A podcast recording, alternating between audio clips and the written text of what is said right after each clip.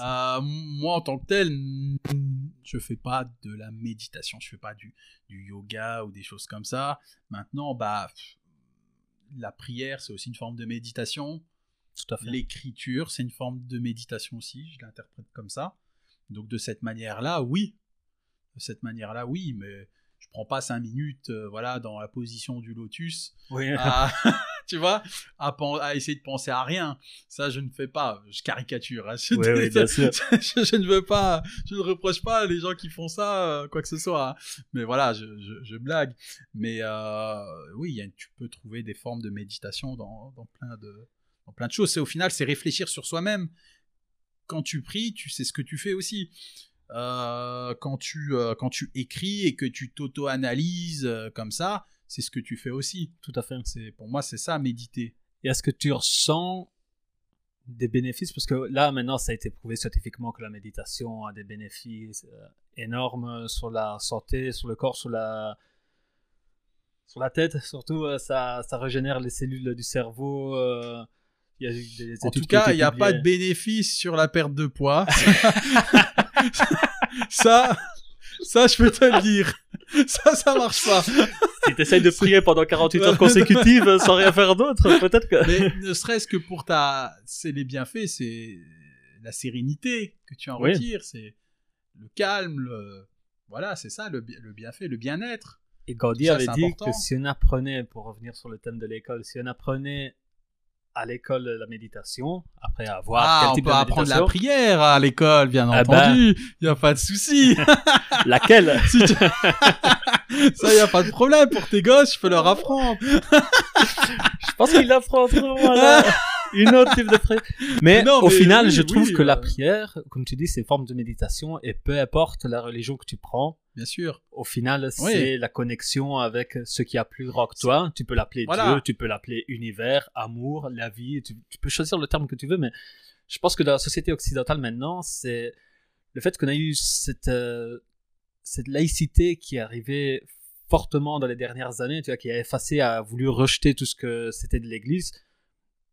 Je vais pas dire à juste titre ou à mauvais titre, hein, je constate juste les faits.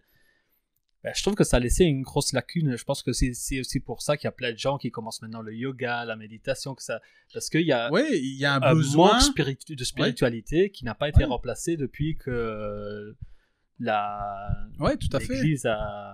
les gens recherchent d'autres formes de spiritualité que parce que justement il n'y a plus l'influence de la religion qui offrait ce choix-là, donc ils recherchent la spiritualité dans le sport, dans dans euh, le, la- le yoga, la méditation, tout ce que tu veux. Oui, euh, ils recherchent, tu as cette recherche-là, parce que même si les gens euh, ne croient pas euh, en Dieu ou en une force supérieure, il y, a- ce besoin-là, je pense, qui est commun à tous qui est de, un besoin de, transcendance, de, donner sens à ce que l'on est, à ce que l'on fait.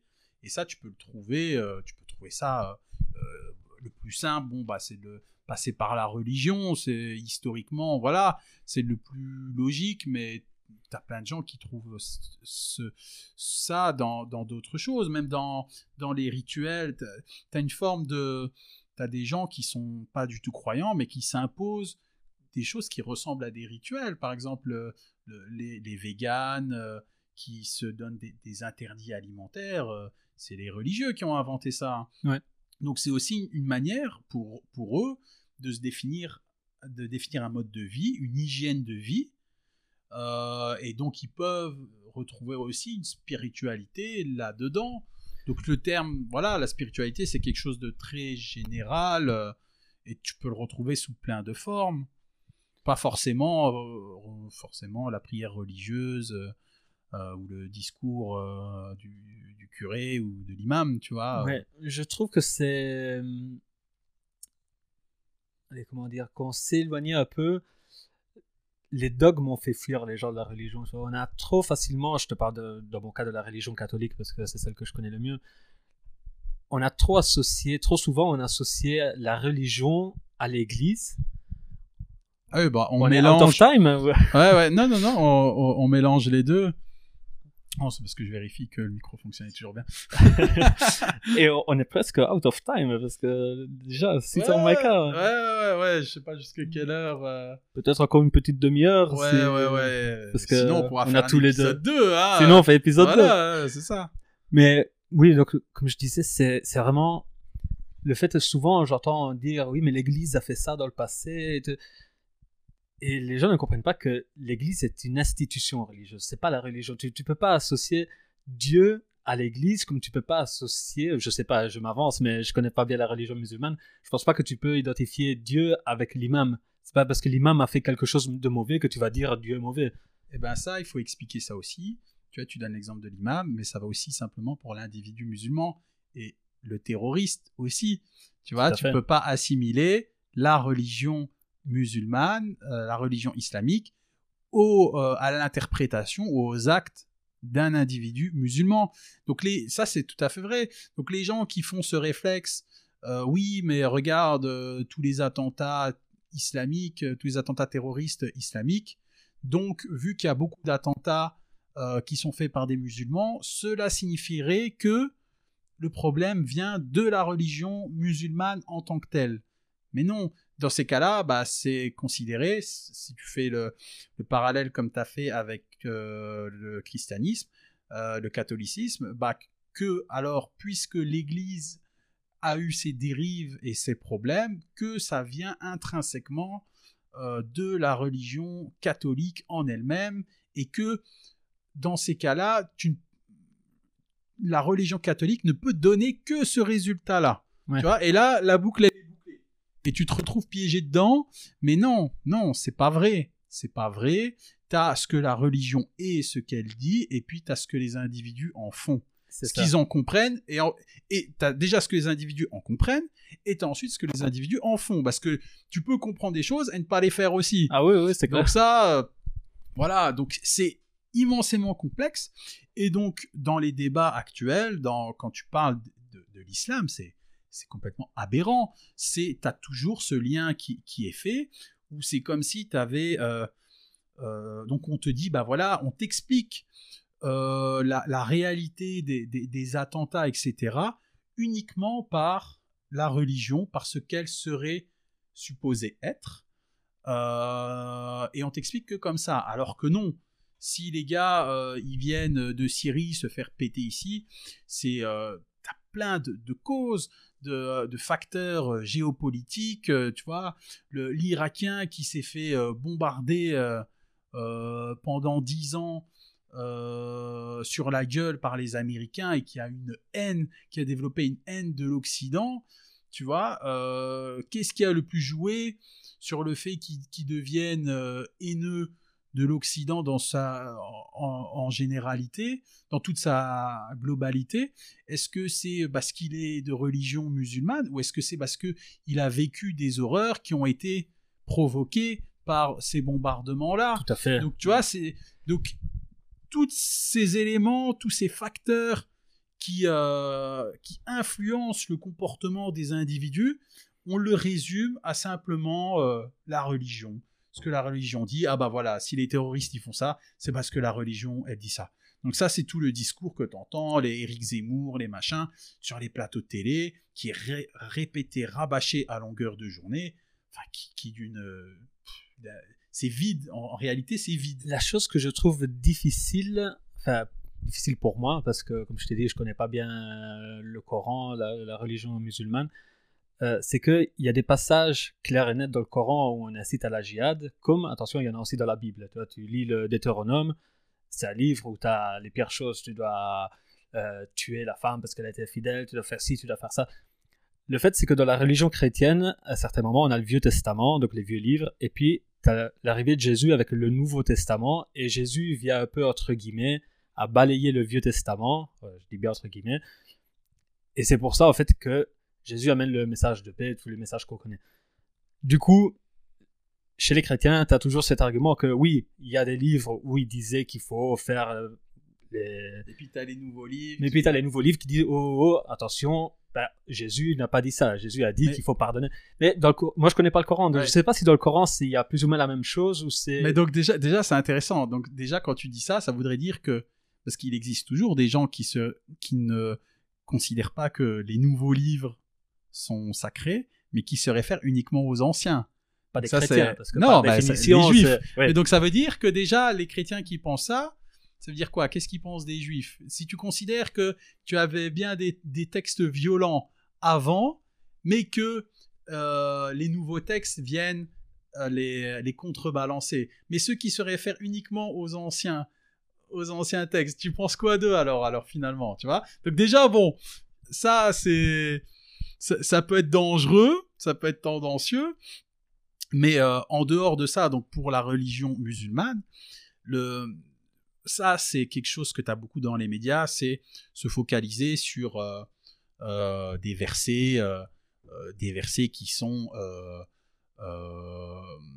conflictuels, où tu as vraiment le, le non-musulman, chrétien, juif, etc., qui est désigné comme étant l'ennemi. Tu as des versets comme ça, je pourrais pas te les réciter parce que euh, enfin voilà moi je je, suis qu'un musulman lambda tu vois je suis pas j'ai pas de formation euh, dans ce domaine là etc mais oui tu as, des versets tu, les lis comme ça sans le, sans le reste tu dis waouh c'est c'est violent tu vois mais euh, quand tu lis n'importe quel livre de base d'introduction sur l'exégèse euh, islamique ils te disent tous la même chose. C'est que quand tu as euh, le, Coran, il s'est écrit, euh, si tu veux, il, est, il, s'est écrit progressivement. Ça a été des révélations. Donc le musulman, en tout cas, pense que ce sont des révélations qui ont été faites au prophète sur une vingtaine d'années. Donc ça s'est écrit progressivement.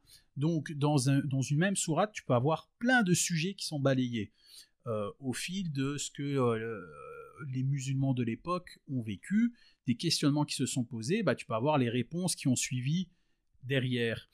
Euh, et donc, au sein du, Coran, tu vas pas avoir pour un sujet un verset seulement qui s'en rapporte. Tu vas avoir à différents endroits du Coran, pour le même sujet, pour le, le même thème, des, des versets différents qui vont aborder cette question-là. Et pour la question du rapport, parce que final, finalement c'est la question du rapport entre les musulmans et les non-musulmans, euh, et ben là tu as aussi plusieurs versets. Et tu as des versets qui peuvent donner l'impression comme ça euh, qu'ils sont euh, hostiles, et puis tu as des versets à l'inverse, qui, à l'opposé, qui eux euh, plaident plutôt pour euh, une fraternité, notamment avec les chrétiens et les juifs, du fait que on considère euh, en islam que leurs livres sacrés, bah, ce sont, ce sont bien des livres sacrés, ce sont ce qu'on appelle les gens du livre. Donc finalement, c'est, c'est une seule et grande même religion que nous, on considère que le, prophète Mohammed a, a, été jusqu'à parfaire. Mais donc, tu as comme ça des versets à la fois, entre guillemets, hostiles, aux, aux non-musulmans et d'autres versets qui sont au contraire euh, beaucoup plus euh, fraternels, euh, beaucoup plus pacifiques, ouverts, etc. Donc, c'est pas parce qu'il y a une schizophrénie, c'est simplement que, comme je t'ai dit, le Coran, il s'est fait en fonction des événements, il s'est construit en fonction des événements de la vie du prophète, et donc que dans ces événements-là, tu as eu des, moments euh, de euh, d'échange et de fraternité avec des communautés euh, non musulmanes, chrétiennes, juives, etc. et à l'inverse, tu as eu des moments de conflit, et de conflit, parfois conflit armé. Et c'est toute l'histoire de, l'islam, c'est co comment est-ce que la communauté musulmane a été harcelée pour ses propos, pour leurs idées, pour euh, l'idée du Dieu unique. Euh, quand tu à la Mecque les tribus qui, elles, euh, étaient des tribus polythéistes et qui avaient le pouvoir sur la Mecque et donc qui voyaient d'un mauvais œil cet individu qui venait parler de Dieu unique et, et, qui remettait en cause profondément leur, leur pouvoir finalement, leur idéologie même. Donc ça, c'est toute l'histoire de, du, du, début de, de, de, de l'islam. Et donc, tu dois, ce genre de versets, ils doivent s'intégrer dans un contexte plus, plus global avec les autres versets qui abordent le même sujet, mais avec ce contexte historique dans lequel euh, ces versets ont été révélés. Et donc en fait, ces versets, ils sont pas en opposition, ils se complètent. C'est euh, moi comment je les vois à mon humble niveau. C'est d'un côté, bah, on te dit comment te comporter avec les non-musulmans en temps de paix, et de l'autre côté, c'est comment on te dit de te comporter en temps de guerre. Donc, le chrétien, moi, moi c'est comme ça que je le vois. Le chrétien qui, euh, voilà, toi, t'es chrétien, tu ne, tu ne viens pas euh, m'emmerder, tu ne m'agresses pas, t'es sympathique, bah, je t'invite chez moi, tu vois, y a pas de problème. Mhm. T'es es là, je t'invite, euh, je t'offre un café, si t'en veux un deuxième, je t'en donne un deuxième, il n'y a pas de problème. Il n'y a, pas, y a pas de souci. Je vais pas t'agresser et, te, être violent envers toi alors que tu m'as strictement rien fait. Et à l'inverse, si tu commences euh, à te montrer hostile, bah il y a, certaines idéologies, il y a dans certains euh, dans certaines cultures, bah c'est tendre l'autre joue, c'est euh, ou c'est Gandhi, c'est on, on, prend sur soi, etc. Là, bon bah tu me gifles, euh, je vais t'en recoller une, tu vois.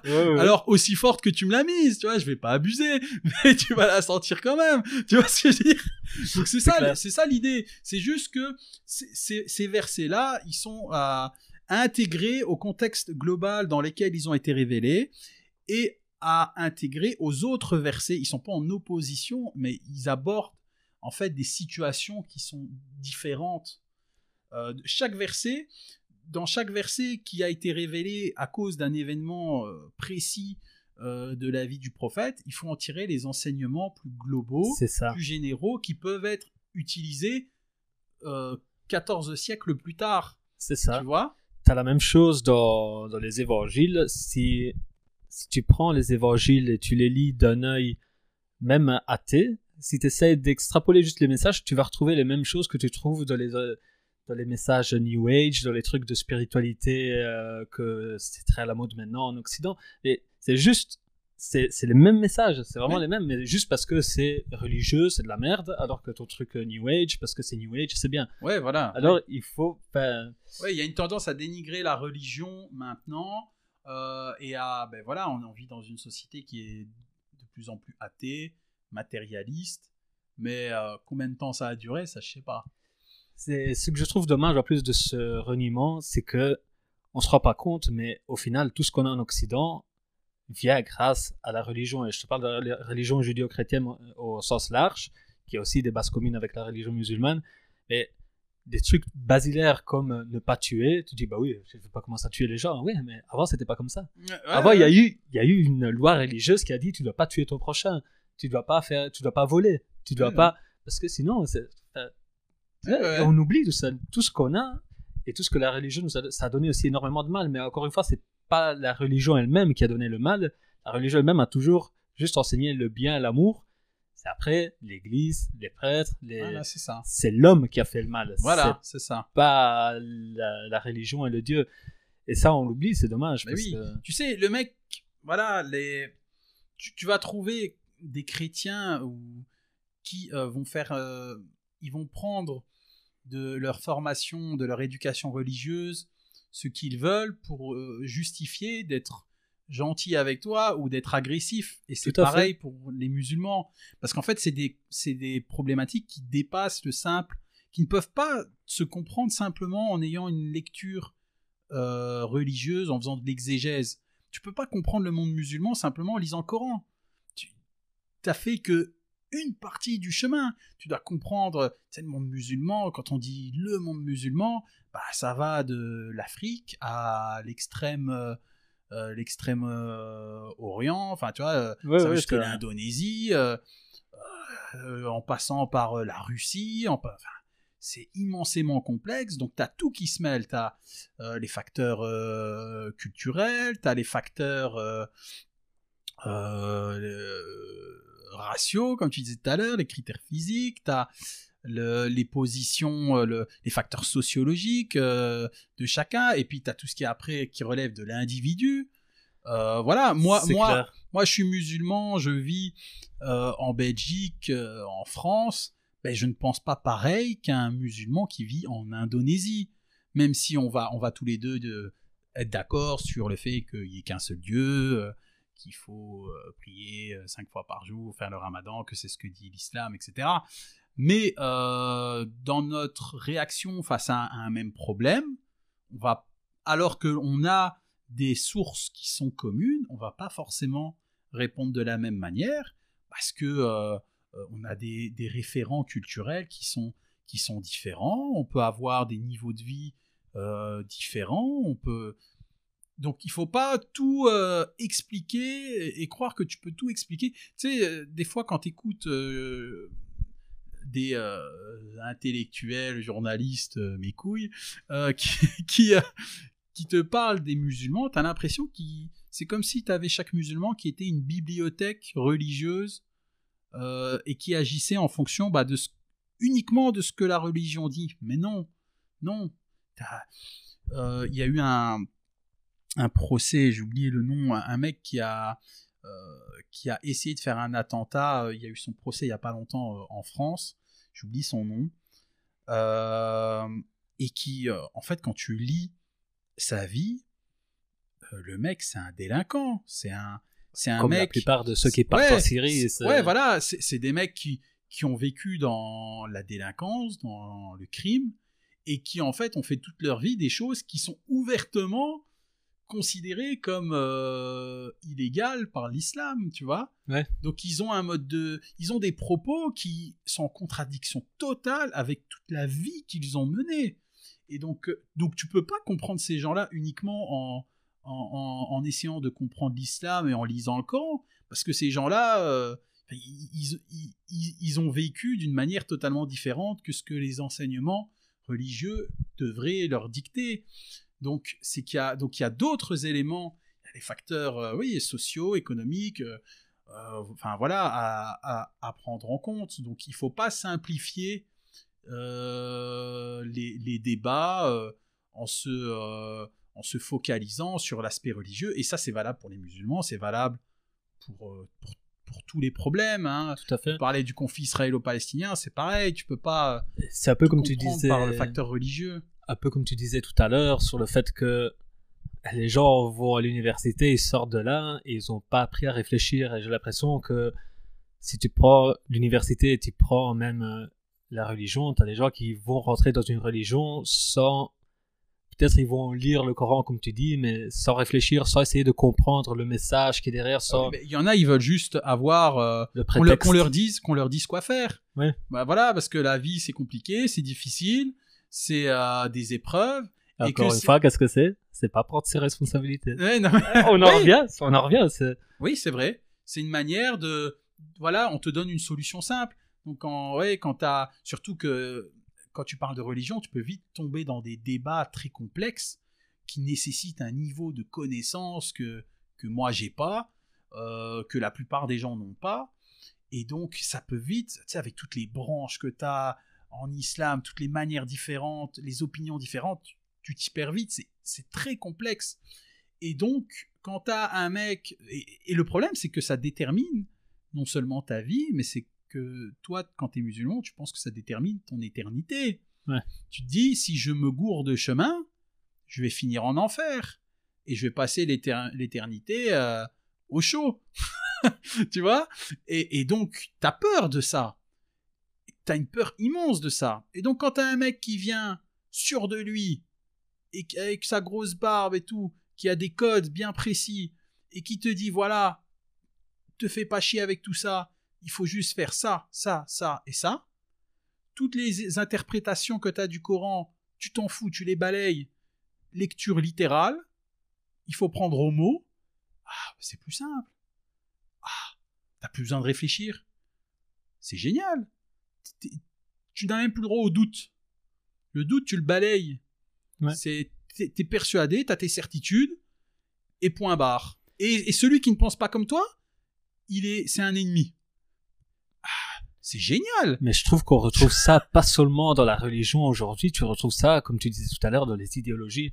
Et je trouve que ce soit de droite ou de gauche, tu as de plus en plus de gens qui réfléchissent comme ça, tu as des dogmes qui sont donnés de l'idéologie que tu choisis. Et si une personne utilise un mot, comme on disait tout à l'heure, tu, tu vas dire un mot comme raciste, et tu mets une étiquette sur une personne et c'est fini. Ouais. Celui-là, il sera raciste, ou bien tu mets le mot, ce que tu veux. Et- Islamiste, euh, Voilà, raciste, fasciste, complotiste. euh, complotiste. Ça, on en parle au prochain épisode. Ouais, mais voilà, ça va prendre du temps, tous- mais. tous- les mots en iste comme ça qui sont balancés par les médias, c'est des mots étiquettes. Mais pas Ça- seulement par les médias, c'est ça qui fait peur. Oui, que- oui, ça, bien sûr, ça se répercute après dans, dans le reste de la population. Et même des gens que tu, que tu mettrais dans la catégorie des gens instruits, qui ont une éducation ouais. et tout, c'est, Ouais, c'est- je dis pas les fait. premiers, mais paradoxalement, je trouve beaucoup plus de gens qui réfléchissent avec leur tête, qui peut-être n'ont pas euh, un diplôme ou quoi, que des gens qui ont fait tout un parcours super et qu'ils arrivent et que, oui, ils mettent des étiquettes à tout le monde. Et c'est beaucoup plus facile. Ils ont leur idéologie que c'est celle qu'ils ont Ouais, appris voilà, quelque part. Il n'y a pas de place au doute, c'est plus facile. Plus facile d'insulter l'autre que de l'écouter. Tu vois, tu te fais pas chier à réfléchir sur ce qu'il dit. Oui, c'est ça. à- Ah, mais t'as dit ça. Ah non, mais moi je parle même pas avec toi. Ouais, voilà. Voilà, c'est fini. Ouais. Non, parce que t'es East. Voilà, c'est voilà. fini. Moi je suis trop bien. Je suis, je- Ouais, ouais, ouais. Et ça, voilà, ça c'est clairement, c'est un, un gros problème. On, on t'offre du, du prêt-à-penser. Tu Ouais. vois Donc, tu as le prêt-à-porter, t'as, euh, euh, et tu as aussi le prêt-à-penser. C'est. euh, c'est voilà, c'est comme la bouffe que tu t'achètes au McDo. C'est fait, c'est rapide, c'est fait euh, euh, donc c'est fait très vite. C'est des produits qui sont toujours les mêmes. C'est standardisé et c'est vite ingurgité et basta. Ben là, c'est la même chose. C'est vrai. du, c'est du prêt-à-penser. On te donne des mots en ist comme ça et tu peux construire un discours euh, très facilement en alignant ces mots en ist. Discours qui va être totalement en fait vide, qui va se baser sur rien, qui ne veut rien dire. Euh, mais tu as donné l'impression d'avoir une opinion personnelle. c'est ça. Et c'est ça. Et ça, ça. Et ouais. Et donc, c'est ça ce qu'on te donne. Et donc, le piège, c'est de ne pas tomber là-dedans. Parce que là, là, c'est. Voilà. Le, le prêt-à-penser est, est, à la, à vrai, est à la vraie pensée ce que le McDo est à la vraie euh, gastronomie, la Ouais. vraie cuisine. Tu vois? Et je trouve que, pour revenir sur le thème de tout à l'heure, c'est vraiment le fait d'avoir la capacité d'écoute, c'est ce qui te permet de sortir de, de ces idéologies. Oui. Parce que si tu sais écouter l'autre et tu te braques pas sur ta position, parce que dès que tu entends l'autre, ah non, mais toi t'es comme ça, alors, ah, ah non, mais comment tu peux dire ça? Ben, écoute-le. Écoute son raisonnement. Tu- et déjà là, tu vas voir si le mec a un raisonnement. Parce que souvent, les gens, tu les reconnais, ceux qui sont dans une idéologie, parce que, ok, tu vas déjà pouvoir lister les arguments qui va te sortir. Parce que c'est Ouais. ceux qu'il a entendu à la télé et tout. Ouais. Ah oui, bah, bah, ok, mais pourquoi? Qu'est-ce qu'est-ce qui porte ça Et quelle est ton idée pour sortir de là? Est-ce que tu penses non, mais bon, mais tu me fais chier.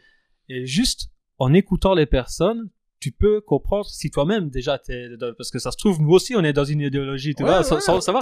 Mais le fait qu'on arrive à discuter là, à- vraiment de, apertement de tout, de, on a parlé de tout n'importe quoi, et peut-être on avait des divergences, mais pourtant je t'ai écouté, tu m'as écouté, on s'est compris, on a compris ce que tu voulais dire, on s'est pas arrêté à la première euh, page, on a creusé, et je trouve que ça, c'est indispensable. c'est Mais, indispensable. mais cet exercice-là, bah voilà, il prend du temps.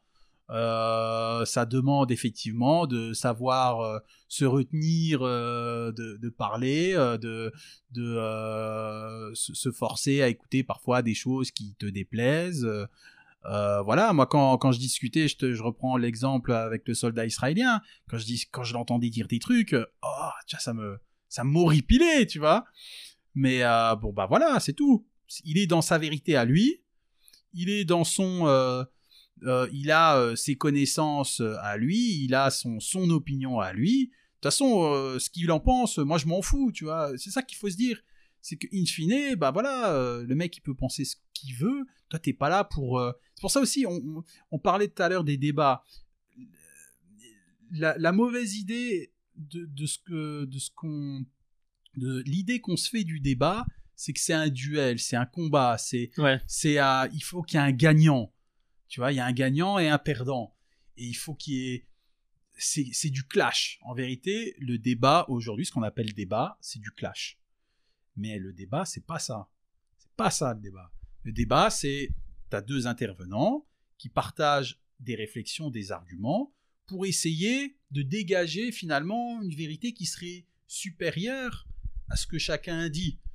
Et tu, tu, veux as les arguments qui se confrontent, et donc tu as, ça te permet de voir lesquels arguments les, euh, sont plus solides. Euh, donc c'est pas la personne qui va être gagnante du, débat. Celui qui doit être gagnant, c'est la vérité. C'est tout à fait. C'est ce que chacun en retire. Si tu sors d'un débat et que tu n'en as rien retiré, parce que euh, tu t'es euh, engueulé, tu t'es tu t'es focalisé, enfin, c'est parti en vrille. Ben, dans ces cas-là, si tu ressors d'un débat en te disant j'ai rien appris, j'ai rien compris de plus, bah c'est que ton débat il a servi à rien. C'est ça, c'était un débat stérile. Et de fait, comme tu dis, la confrontation, souvent les gens peuvent avoir peur du conflit, mais alors que ça, ça doit être un conflit sain, tout simplement. Parce que si tu as un conflit sain, même un conflit sur un argument, mais ben, il peut être sain, tu peux être à l'écoute. Ça ne veut pas dire forcément que je vais être d'accord avec toi, mais je vais comprendre ton point de vue, je vais comprendre comment tu raisonnes et pourquoi tu fais ça, pourquoi tu penses ça. Et ça va te mettre une puce euh, à l'oreille, ça va te faire euh, ouvrir des nouveaux horizons. Et si tu restes figé dans ton idée, sans écouter, sans t'ouvrir, et paradoxalement, c'est ceux qui se open-minded people, c'est ceux-là souvent qui sont les plus fermés, qui se disent ah non mais toi tu es fermé mentalement, je peux pas parler avec toi, c'est fini. Et paradoxalement non, c'est justement de cette discussion-là que toi, comme moi, je peux en tirer quelque chose aussi. Parce que. Mhm. Pour moi, quand il y a un débat, tu vois, c'est comme si tu suspendais un peu le temps. C'est on met pause, le temps d'un instant, on ne. On n'agit plus, juste on, partage, on échange des points de vue, et on, sur base de ces simples points de vue, on ne, réagit pas euh, au niveau du comportement. Simplement, voilà, on met pause et on met sur la table ce que l'on pense chacun, et après, chacun retire ce qu'il veut et euh, réfléchit de son côté. C'est tout. Mais il faut mettre ce temps en suspens. Parce que si tu t'investis émotionnellement dans le débat, c'est ça aussi, c'est un autre problème du débat actuel, c'est qu'il y a énormément d'émotions. Et qu'on va te mettre en avant des éléments qui sont propices à l'émotion. Quand euh, tu parles du Covid et que tu donnes l'exemple euh, d'un jeune de, de 20 ans en réanimation, tu joues sur l'émotionnel. C'est un jeune, c'est du coup quand tu dis ah, ça pourrait être ton fils ou ton truc comme ça, alors qu'en vérité, bah voilà, ce cas-là, il est exceptionnel dans, le cadre du Covid. La majorité des gens, ils n'ont pas 20 ans euh, qui, qui, euh, qui, finissent en réa pour le Covid. Ça ne veut pas dire qu'il n'y en a pas, hein, mais voilà. Donc, on joue sur l'émotion, ou c'est comme quand, euh, quand, les enfants, quand, on, quand on sort un enfant dans un débat politique, dans 80% des cas, c'est qu'il y a une embrouille derrière. Tu vois, c'est que on veut te, on veut te la mettre, tu vois, concrètement, tu vois, parce qu'on joue sur ce caractère, sur ce côté émotionnel, et non, euh, le but, quand, tu débats, bah, tu fais appel euh, à ta raison. Tu, euh, donc il faut mettre, tu mets pause, tu, tu, mets le temps est en suspens, et tu mets de côté un peu ton, ton individualité, ton, tes émotions et tu, euh, tu laisses parler la raison et tu laisses parler l'autre, sa raison aussi à lui. Et, euh, et après, comme ça, tu as du matériel sur lequel réfléchir, du matériel brut, entre guillemets, qui est pas euh, biaisé par les insultes, par les, les, conflits, les, ce, que, ce que tu penses de l'autre, etc. Et c'est là où tu peux vraiment réfléchir et commencer à réfléchir par soi-même.